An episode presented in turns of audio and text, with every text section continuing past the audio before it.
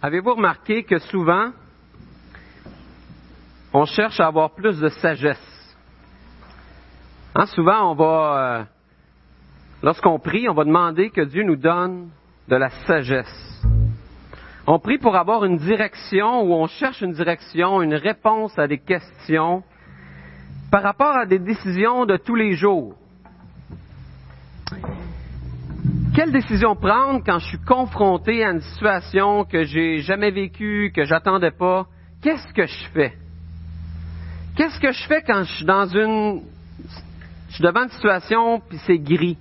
C'est pas noir ou blanc. Je, je peux pas juste dire, ben, je fais ça puis je sais que ça va marcher. Je suis comme un peu dans le gris. Qu'est-ce que je fais? Qu'est-ce que je fais quand je suis devant deux choix puis je me dis, celui-là, si je, prends cette décision-là, c'est une bonne décision. Puis si je prends cette décision-là, c'est une bonne décision aussi. Laquelle je prends?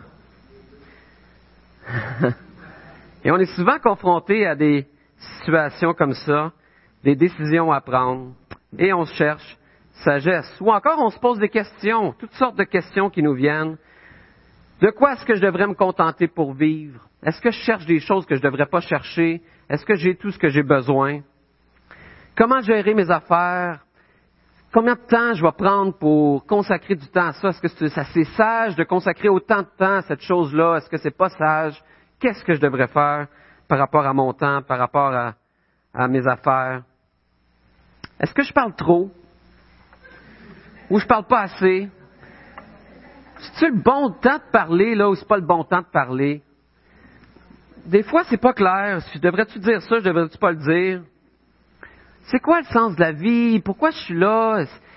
Des questions des fois plus existentielles. Donc, il me semble qu'il me manque quelque chose dans ma vie intérieure, puis je sais pas c'est quoi. Puis, puis on se pose des questions.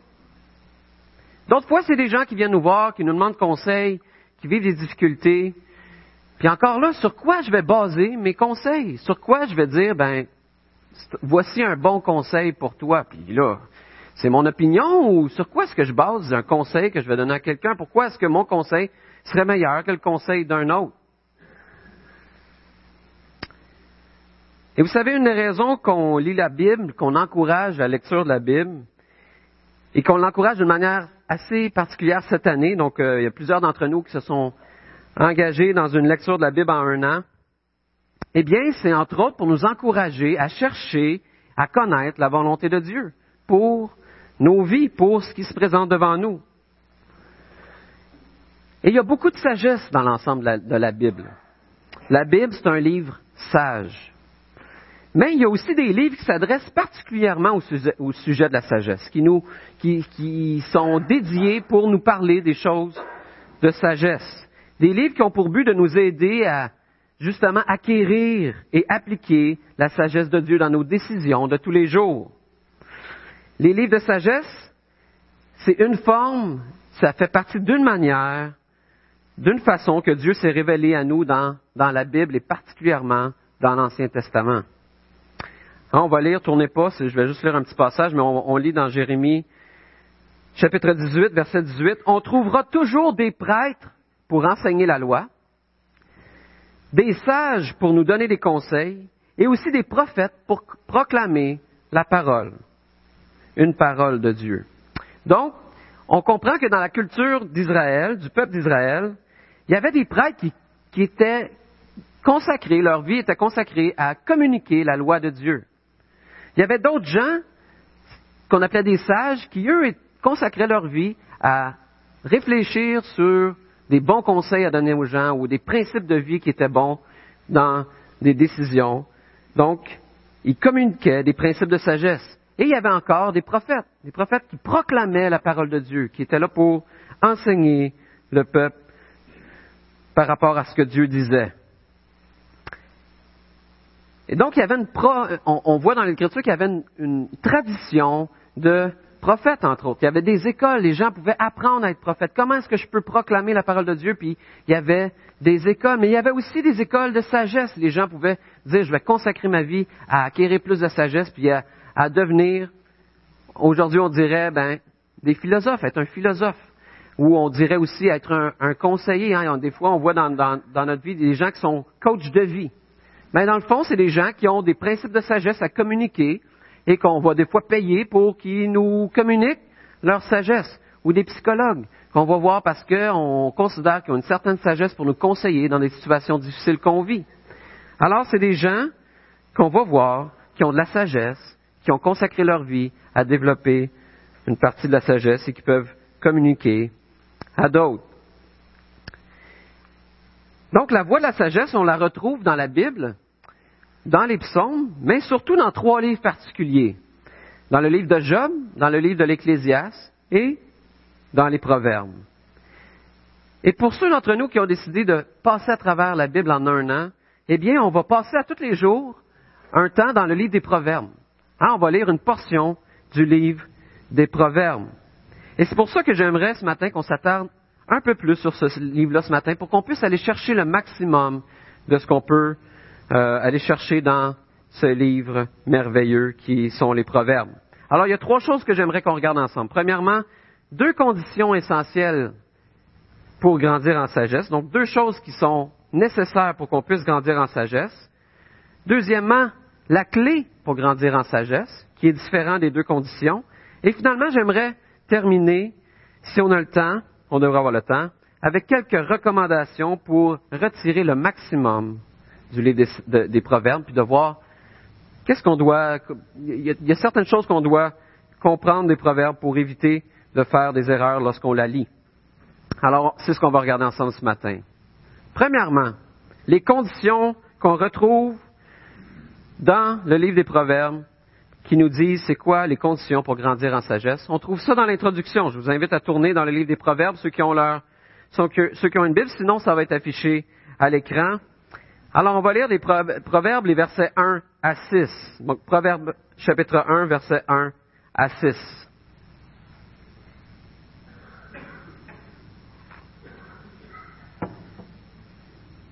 Alors on lit. Proverbe de Salomon, fils de David, roi d'Israël, pour connaître la sagesse et l'instruction, pour comprendre les paroles de l'intelligence, pour recevoir des leçons de bon sens, de justice, d'équité et de droiture, pour donner aux simples du discernement, aux jeunes hommes de la connaissance et de la réflexion. Que le sage écoute, et il augmentera son savoir, et celui qui est intelligent acquérera de l'habileté. Pour saisir le sens d'un proverbe ou d'une énigme, des paroles des sages et de leur sentence. Alors, dans cette introduction-là, qui nous dit un peu le but des proverbes, eh bien, on voit deux conditions. Et une première condition qu'on voit, c'est que la sagesse passe par l'instruction. Hein, ça passe par un enseignant. La sagesse vient de quelqu'un qui nous enseigne. Et on voit dans les proverbes que cet instructeur-là peut être un parent, un professeur, un mentor. On voit ça entre autres au verset 8 du Proverbe 1, verset 8. Écoute mon fils l'instruction de ton père et ne rejette pas l'enseignement de ta mère.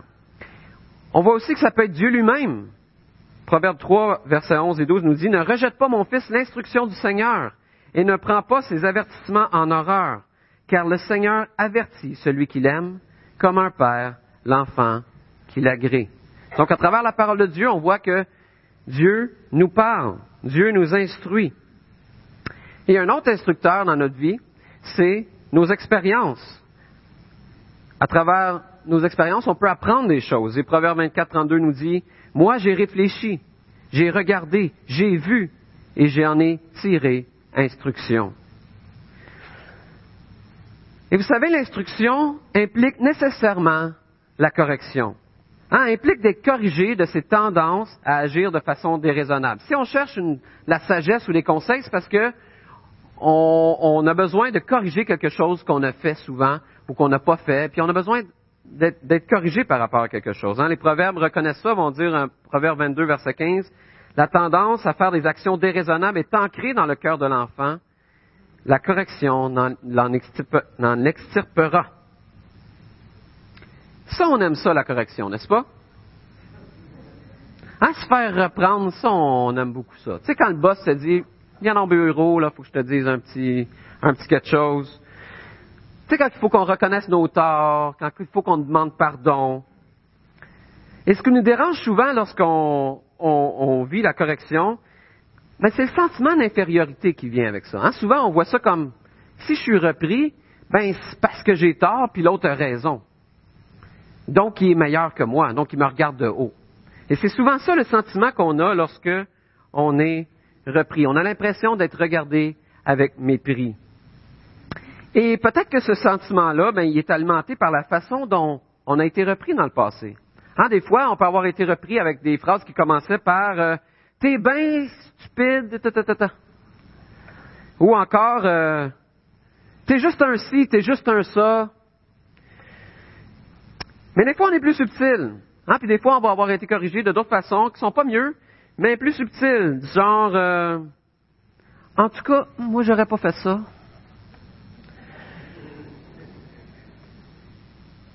Si tu m'aimais vraiment, tu ferais pas ça.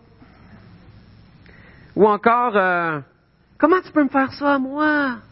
Oh, comment tu as pu me faire ça? Et on se sent manipulé, n'est-ce pas? Hein, on se sent rabaissé, humilié, manipulé par cette manière d'être corrigé. Mais cette forme-là de correction qui, euh, qui rabaisse l'autre, ben, c'est pas conforme à la correction qu'on voit dans la Bible.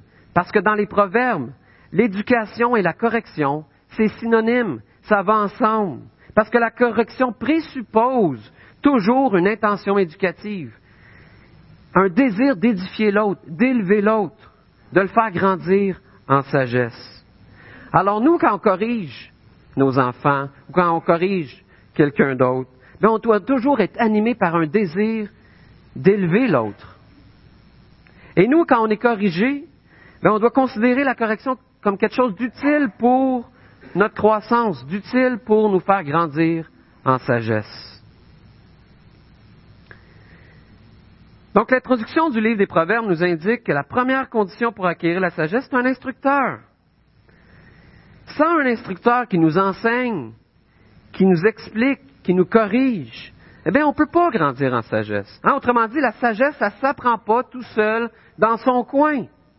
Je ne serai pas plus sage dans dix ans si je suis resté tout seul à pas avoir de relation avec personne. Ça prend des échanges, ça prend des personnes modèles, ça prend des réflexions, ça prend d'être confronté à des idées contraires à nous qu'on va qu'on va mûrir puis qu'on on va euh, devoir prendre une, décision. Ben ça, je suis d'accord avec ça, ça, je suis pas d'accord avec ça. Et, ça, nourrit notre réflexion, notre sagesse. Grandir en sagesse implique d'être en relation avec les autres, avec ce qui nous entoure. Alors, c'est qui nos instructeurs? Qui sont nos instructeurs? Hein, quand on est jeune, souvent, les enseignants dans nos vies, ben, ça se résume à nos parents, à notre famille élargie, à nos proches, nos grands-parents, nos oncles, nos tantes. Et quand on vieillit, ben, le nombre d'instructeurs, d'enseignants se multiplie, se diversifie. On va à l'école, ça devient, on, vient en contact avec certains professeurs qui vont nous donner une certaine instruction, une certaine direction.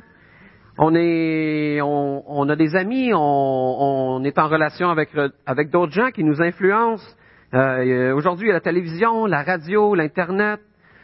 À mesure qu'on vieillit, ben, on vit toutes sortes d'expériences, et ces expériences-là viennent modeler euh, qui on est ou notre façon de voir les choses ou ce qu'on considère sage ou pas sage. Ou encore, on voit les expériences des autres autour de nous, puis ça, on se dit non, ça, ça, je, ne veux pas toucher à ça, ou je toucherai pas à ça, ou, ou ça, oui, c'est une bonne chose. Alors, toutes sortes d'instructeurs, d'enseignants qui sont autour de nous. Mais toutes ces sources d'instruction-là et de sagesse, eh bien, sont, tout comme nous, imparfaites. Alors, on doit, être, et toutes ces choses-là doivent être évaluées à la lumière de la sagesse de Dieu. Qu'est-ce que Dieu, lui, pense de ce que cet instructeur-là vient de me communiquer? Comment est-ce que Dieu voit ce que cette personne-là vient de me communiquer? Ou mon expérience que je viens de vivre, comment est-ce que Dieu, lui, la voit? Et c'est pour ça qu'on s'encourage à lire la Bible d'une manière régulière. Donc, la première condition pour grandir en sagesse, c'est d'avoir un instructeur. On n'apprend pas tout seul dans notre coin. Mais l'introduction nous donne également une deuxième condition pour grandir en sagesse. Parce qu'on peut avoir des instructeurs et si on n'applique pas la deuxième condition, ben, ça donnera absolument rien. Et la deuxième condition, c'est que la personne qui est instruite doit écouter. Hein, on lit au verset 5 que le sage écoute et il augmentera son savoir. Écoutez pas seulement dans le sens d'entendre ce qui nous est dit, mais dans le sens de se soumettre à ce qui nous est présenté. Hein, il y a l'idée de l'humilité qui, vient en ligne de compte dans la façon d'acquérir la sagesse. Proverbe 15, verset 33 nous dit, avant d'être honoré, il faut savoir être humble. Hein, la personne qui veut grandir en sagesse doit être enseignable, doit être prêt à remettre en question sa vision du monde, remettre en question sa façon d'agir, accepter d'être corrigé comme on vient de voir, comme on vient juste de le voir. Donc, ultimement, la responsabilité d'apprendre et de grandir en sagesse repose directement sur les épaules de l'enfant, du protégé ou de l'étudiant. Et si vous doutez de ça, ben, on va lire le Proverbe 2, les versets 1 à 5 ensemble. Et remarquez le nombre de, d'expressions situ qu'on retrouve dans ces cinq versets-là. Alors, Proverbe 2, versets 1 à 5. Mon fils, si tu reçois mes paroles, et si tu gardes avec toi mes préceptes, si tu rends ton oreille attentive à la sagesse, et si tu inclines ton cœur à l'intelligence, oui, si tu appelles la sagesse, et si tu élèves ta voix vers l'intelligence, si tu la cherches comme l'argent, si tu la poursuis comme un trésor, alors tu comprendras la crainte de l'Éternel et tu trouveras la connaissance de Dieu. Hein, l'étudiant qu'on est, peu importe l'âge qu'on a, on est invité à écouter, à accepter, à aimer, à, rechercher, à chérir plus que toute autre chose la sagesse et à ne pas rejeter l'instruction qu'on reçoit. Et la conséquence de ça, la conséquence de faire ça, de rechercher avec tout notre être la sagesse, eh bien la récompense, elle est grande. Hein, le passage nous dit au verset 5, alors tu comprendras la crainte de l'Éternel et tu trouveras la connaissance de Dieu. On va connaître Dieu. Et au verset 9, un peu plus loin, ça nous, dit, alors tu apprendras à discerner ce qui est juste, droit et équitable, et à reconnaître tous les sentiers du bien. C'est extraordinaire comme récompense. Hein? si je m'applique à acquérir la sagesse, ben, je vais savoir ce qui est juste, ce qui est droit, ce qui est bien, et quelle décision je dois prendre dans telle situation dans ma vie c'est très payant d'écouter et de se soumettre à la parole de Dieu. Mais il n'y a pas de récompense sans effort. Hein, il y a quelqu'un qui a dit que le succès vient avant le travail seulement dans le dictionnaire. Donc, grandir en sagesse, ça demande du travail. Ça demande d'être dans une attitude de constante ouverture au changement et à la remise en question. Ça demande d'être ouvert à se laisser transformer par la sagesse de Dieu. Donc, deux conditions gagnantes pour grandir en sagesse. Avoir un instructeur, un enseignant, et être enseignable. Avoir l'humilité d'accepter ce qui nous est donné. Mais il nous manque encore la clé. Parce qu'on peut avoir les deux conditions pour grandir en sagesse et quand même passer complètement à côté de ce que la Bible considère comme étant sage. Donc la deuxième chose essentielle pour grandir en sagesse qu'on va regarder ensemble, c'est justement cette clé. Apparemment, dans le livre des Proverbes, il nous est dit qu'il y a certains passages du livre des Proverbes qui ont été empruntés à la littérature de sagesse égyptienne ou de d'autres peuples autour. Hein, par exemple, les neuf premiers versets du Proverbe 31 ou même tout le Proverbe 30, eh bien, auraient été littéralement copié de d'autres livres de sagesse qui, étaient présents dans, le temps où les proverbes ont été écrits. Et là, on peut se demander, ben, est-ce que les proverbes qu'on retrouve dans la Bible ou les principes de sagesse, c'est juste une manière différente de les présenter? C'est un résumé de toutes les sagesses qu'on peut trouver un peu partout? Mais la réalité, c'est que le livre des Proverbes accepte très bien que la sagesse puisse parvenir de d'autres sources que la révélation divine euh, directe. Parce qu'on reconnaît que la parole de Dieu, c'est une révélation directe de Dieu pour nous, mais il y a aussi une, révélation qui est indirecte. Dieu a accordé l'intelligence et le bon sens à l'ensemble de l'humanité. Hein, ça, ça veut dire que quelqu'un qui n'a jamais lu la Bible, qui ne croit pas nécessairement en Dieu, hein, qui n'a pas eu contact avec la révélation directe de Dieu, peut quand même agir avec sagesse.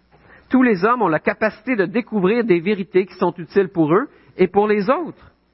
Parce qu'il existe une sagesse universelle qui a été donnée aux hommes par Dieu. Et on voit cette sagesse-là de Dieu que Dieu a donnée aux hommes dans plein d'occasions. Et je vous donne quelques exemples. Dans le fond, c'est à chaque fois que quelque chose est bien fait ou bien jugé. Hein, des fois, on vit une situation, puis là, quelqu'un va faire une remarque bien placée. Puis là, on va dire, ah, ça, c'était bien dit, ça. Et là, on voit, ça, c'était sage. C'était une bonne façon de résumer ça. Des fois, on va voir un scientifique qui est émerveillé par la structure de l'univers, puis, puis qui voit comment, wow, il y a un ordre dans l'univers qui est, assez extraordinaire, puis, puis qu'on n'est pas capable d'expliquer. Puis Einstein va dire, ce qui reste éternellement incompréhensible dans la nature, quand on observe la nature, c'est qu'on puisse la comprendre. Pour Einstein, c'était extraordinaire de voir que l'univers est tellement grand, mais en même temps tellement ordonné qu'on est capable de comprendre les éléments de l'univers. Il s'émerveillait, et on peut dire ça, c'est une parole de sagesse. Une bonne décision politique peut être prise par euh, un gouvernement, ou une bonne action de quelqu'un. Quand on voit ces choses-là, on se dit, on voit une sagesse qui est là derrière ces choses-là. Donc la sagesse, ça laisse sa trace partout. Ça laisse sa trace à la maison, dans notre quotidien, dans la nature, on peut voir la sagesse. On peut voir la, sagesse dans l'art, dans, la musique, dans, toutes les, formes d'art qu'on voit. Il y, a une, sagesse derrière l'art. Euh, dans les questions éthiques, on voit une certaine sagesse. Dans la politique, etc., etc. Et les sagesses, elle est à la base de toutes les décisions prises dans l'ensemble des domaines de nos vies. Alors on passe jamais à côté de la sagesse. Et on pourrait se dire, dans le fond, ben, la sagesse qu'on trouve dans la Bible, ben, c'est la même sagesse qu'on trouve dans le restant du monde, comme, comme j'ai dit tantôt. Hein? Parce qu'on n'a pas besoin de croire en Dieu pour être sage.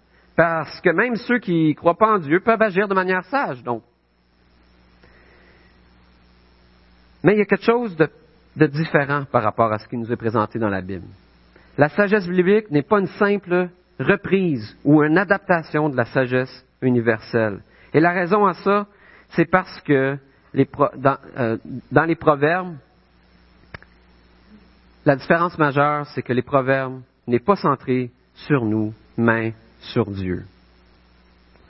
Hein, le livre des proverbes souligne que la sagesse purement humaine, elle est déficiente.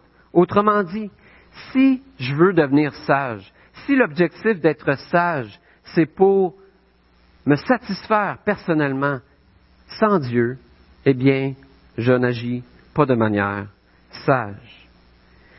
Ça devient un simple calcul égoïste, où j'évalue ce qui est mieux pour moi.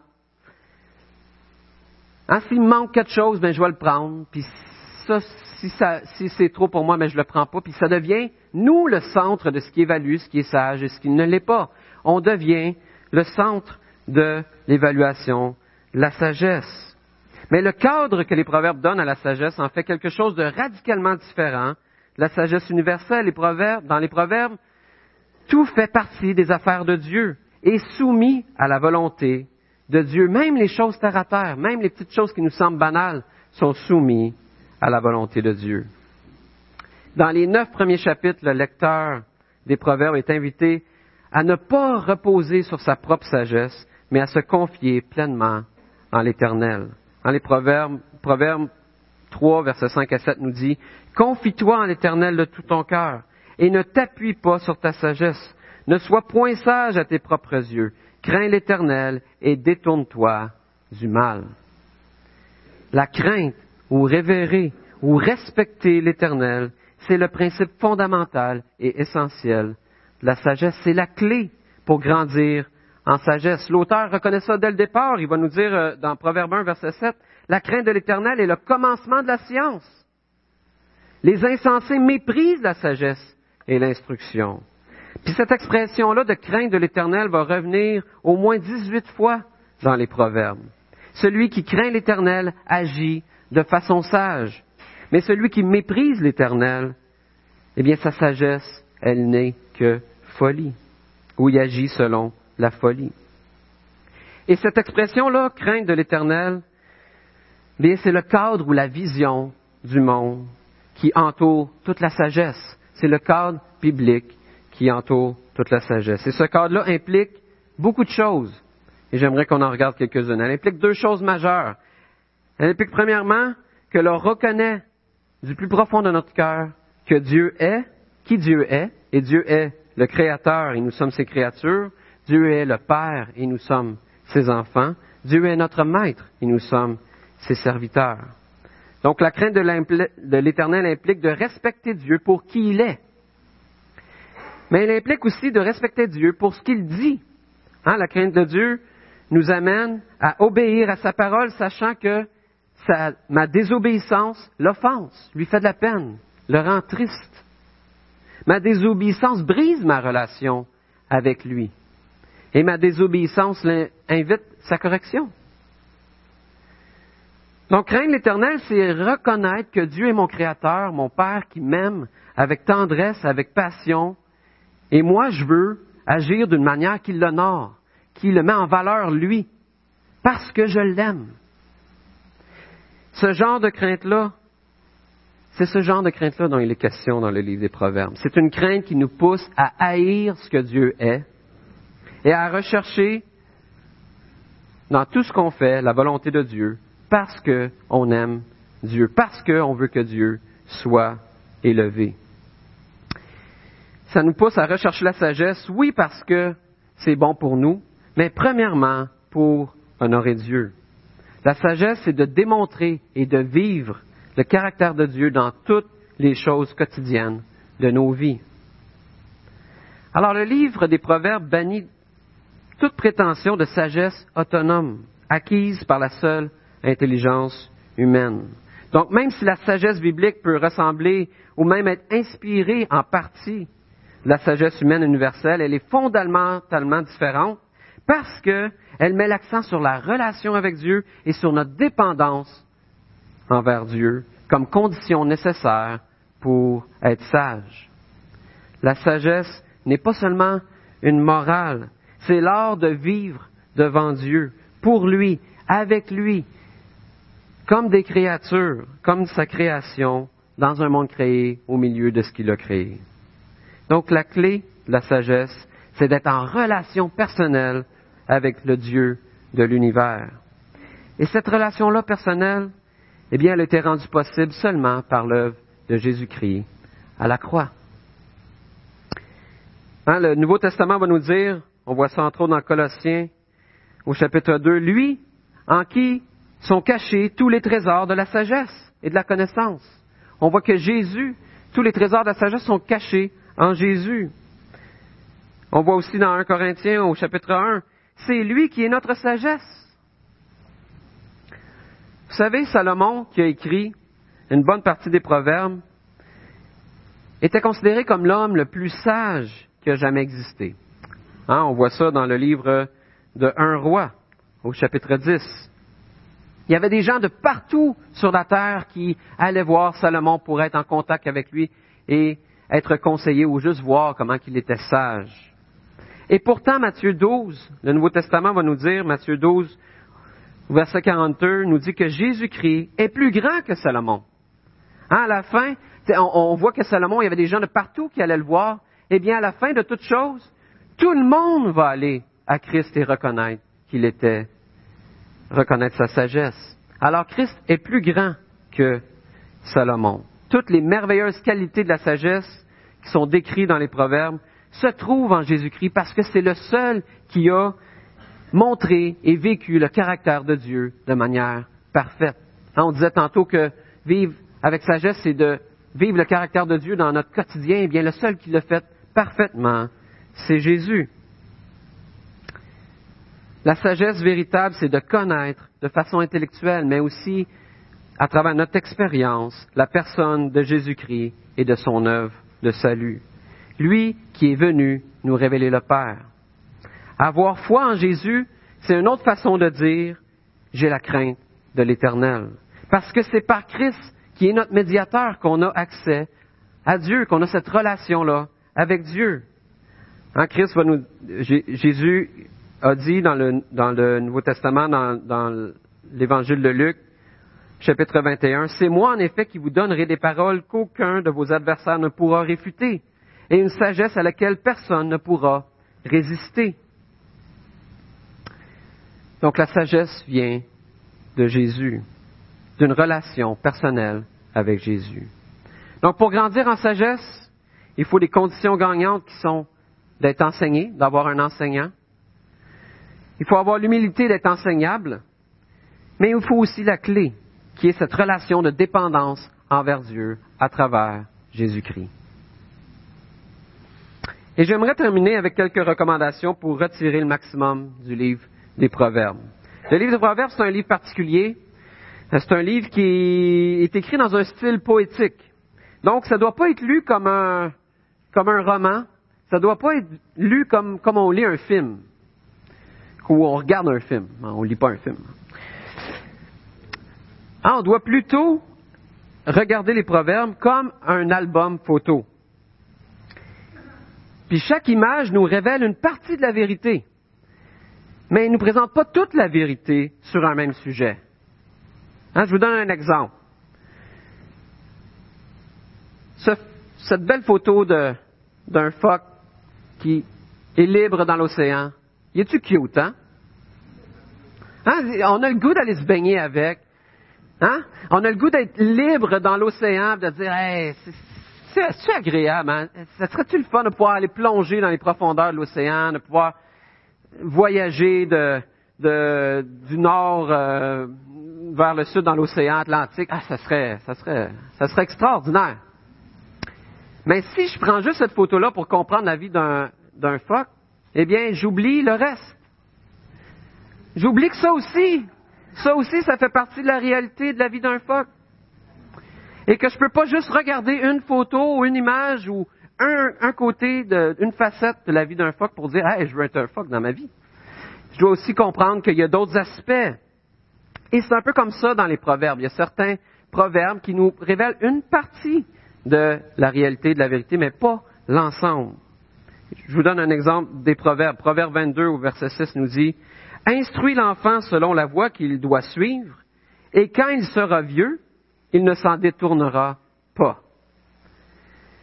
Puis ce proverbe-là, il met en évidence la vérité que l'éducation donnée par des parents à un enfant ben, va affecter sa vie pour, pour toujours. Hein, la manière, qu'est-ce qu'on va avoir communiqué à nos enfants, la manière qu'on va l'avoir fait, ça va avoir un impact sur sa vie pour toujours. Donc ça met l'accent sur la responsabilité des parents mais ça n'exprime pas toute la réalité de c'est quoi l'éducation envers les enfants. Parce que ça ne met pas l'accent sur le côté de l'enfant qui, lui aussi, doit être à l'écoute de l'enseignant, comme on vient de voir dans l'introduction des proverbes. Donc, si je prends juste ce proverbe-là, en tant que parent, puis là, je lis ça, puis je dis, Wouah! J'ai scrappé mes enfants. Ou je vois mes enfants plus tard qui font des choix, puis qui, que, que, auquel j'approuve pas, puis je dis qu'est-ce que j'ai fait pour qu'ils prennent des directions comme ça? Mais c'est pas ça que le proverbe nous dit. Hein, il met l'accent sur l'importance qu'un parent peut avoir sur la vie de ses enfants et l'importance de prendre au sérieux le rôle parental, mais ne nous dit pas tout sur la manière que ça va se dérouler. Donc, il faut isoler des fois les, euh, les, euh, les proverbes et le, prendre pour ce qu'il est et pas euh, extrapoler euh, trop le proverbe. Mais en même temps, euh, le fait de le voir comme des photos indépendantes, mais ben, ça ne nous donne pas le droit de l'isoler complètement des autres versets. Hein, une vérité énoncée qui nous est présentée dans un proverbe, ben, elle est en lien quand même avec le restant des Écritures et on ne peut pas juste le voir de manière isolée. Parce que ça, ça amène un autre danger. Et puis on peut perdre le, sens réel de ce que le, proverbe veut nous dire. Alors je vous donne un autre exemple de ça. proverbe 26, au verset 4, on lit Ne réponds pas à l'homme stupide selon son imbécilité, de peur de lui ressembler toi-même. Hein, ça, ça veut dire, si quelqu'un t'insulte, là, t'es un ci, t'es un ça, puis que toi tu réponds par t'es un ci, t'es un ça, ben là, t'es pareil. C'est comme pas très, c'est pas, pas très brillant. Bon. C'est ça qu'il veut nous dire au, verset 4. Mais là, on arrive au verset 5. Puis là, ça dit, Réponds à l'homme stupide selon son, imbécilité, de peur qu'il ne se croie sage. Ben là, est-ce qu'il faut que je réponde à l'autre avec euh, selon son imbécilité ou il faut pas que je réponde? Fait que si on, dépendamment de ce qu'on veut, on lit le verset 4 ou 5, mais dans le fond, c'est que le verset 4 et 5, dans le fond, c'est que le verset 4 et 5, ils vont ensemble, ils nous révèlent des nuances dans ce que euh, l'auteur des Proverbes veut dire. Ces deux versets-là semblent contradictoires, mais ils sont complémentaires. Parce que parfois, il est préférable de ne pas répondre à quelqu'un, comme je viens de dire. Hein, si quelqu'un t'insulte et tu l'insultes en retour, c'est pas, c'est pas très sage. Mais parfois, il est, il est, préférable de répondre en utilisant le même langage que l'autre pour pas l'encourager dans sa folie. Et l'apôtre Paul nous donne un bon exemple dans sa lettre aux Corinthiens. On lit dans 2 Corinthiens au verset 12, parce que là, les Corinthiens le, comparaient à d'autres, à d'autres euh, apôtres ou d'autres, d'autres gens qui avaient une, une, prestance, puis, euh, ils diminuaient Paul. Ils disaient que Paul n'était pas à la hauteur de, de ces apôtres-là. Et là, Paul euh, doit presque se vanter de ses expériences spirituelles pour dire, ben non, non, j'ai autant de... je suis pas inférieur à eux. Puis il va dire, voilà que je parle en insensé. Mais vous m'y avez forcé. C'est vous qui auriez dû me recommander, car bien que je ne sois rien, je ne suis en rien inférieur à ces super apôtres. Alors, Paul dit, ben là, je suis obligé de répondre comme vous me parlez, là. Je suis obligé de vous répondre en insensé à cause de ce que vous êtes en train de dire. Donc, des fois, c'est, c'est sage de répondre avec le même langage que ce qui nous est présenté pour faire réaliser à l'autre que ce qu'il est en train de dire, c'est pas sage. Deuxièmement, les proverbes sont des affirmations de ce qui se produit généralement dans la vie, mais ils ne doivent pas être compris comme des promesses. Puis je vous donne quelques exemples de ça. Deux, exemples, entre autres. Une réponse douce détourne la fureur. Hein, on lit ça dans Proverbe 15 au verset 1. Une réponse douce détourne la fureur. Ça veut dire que si quelqu'un est en colère contre toi, puis que tu lui réponds avec douceur, ben normalement, ça calme les choses.